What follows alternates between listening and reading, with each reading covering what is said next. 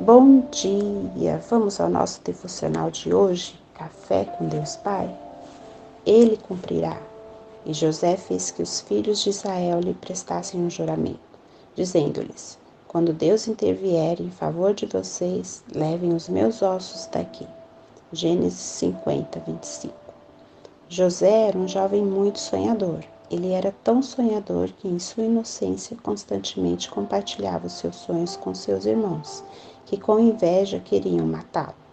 Só não tiveram êxito nesse intento graças ao propósito de Deus na vida de José.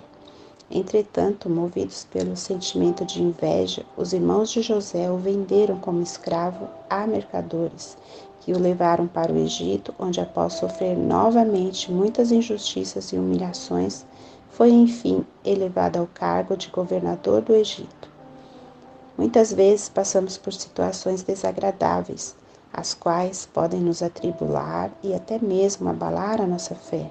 Sim, podemos porque somos seres humanos.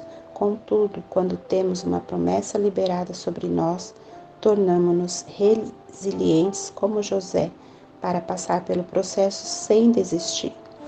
José conseguiu ter sucesso em sua jornada de vida ele entendeu que o processo é tão importante quanto a promessa. É algo dolorido, enfrentaremos tempestades, mas precisamos confiar em Deus, porque mesmo que as circunstâncias digam não, se o Pai tem promessas sobre nós, elas irão se realizar. Lembro-me de que, quando adolescente, sonhava muito. Aqueles que conviviam comigo diziam que eu era um sonhador e que aquilo que eu expressava a eles jamais aconteceria pois um dos sonhos era ser pastor.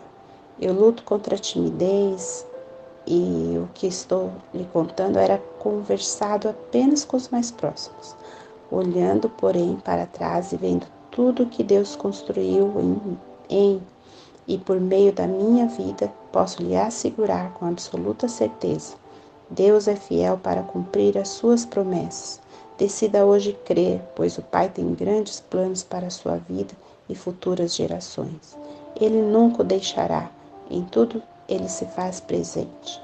E a frase de hoje nos diz: se Deus determinou, ele é o Senhor do tempo. Muitas das vezes esperamos coisas e queremos para ontem, mas o nosso tempo não é o mesmo tempo de Deus. Aprenda a esperar. Confie. Leitura bíblica, Mateus 13. Palavra-chave: confiar.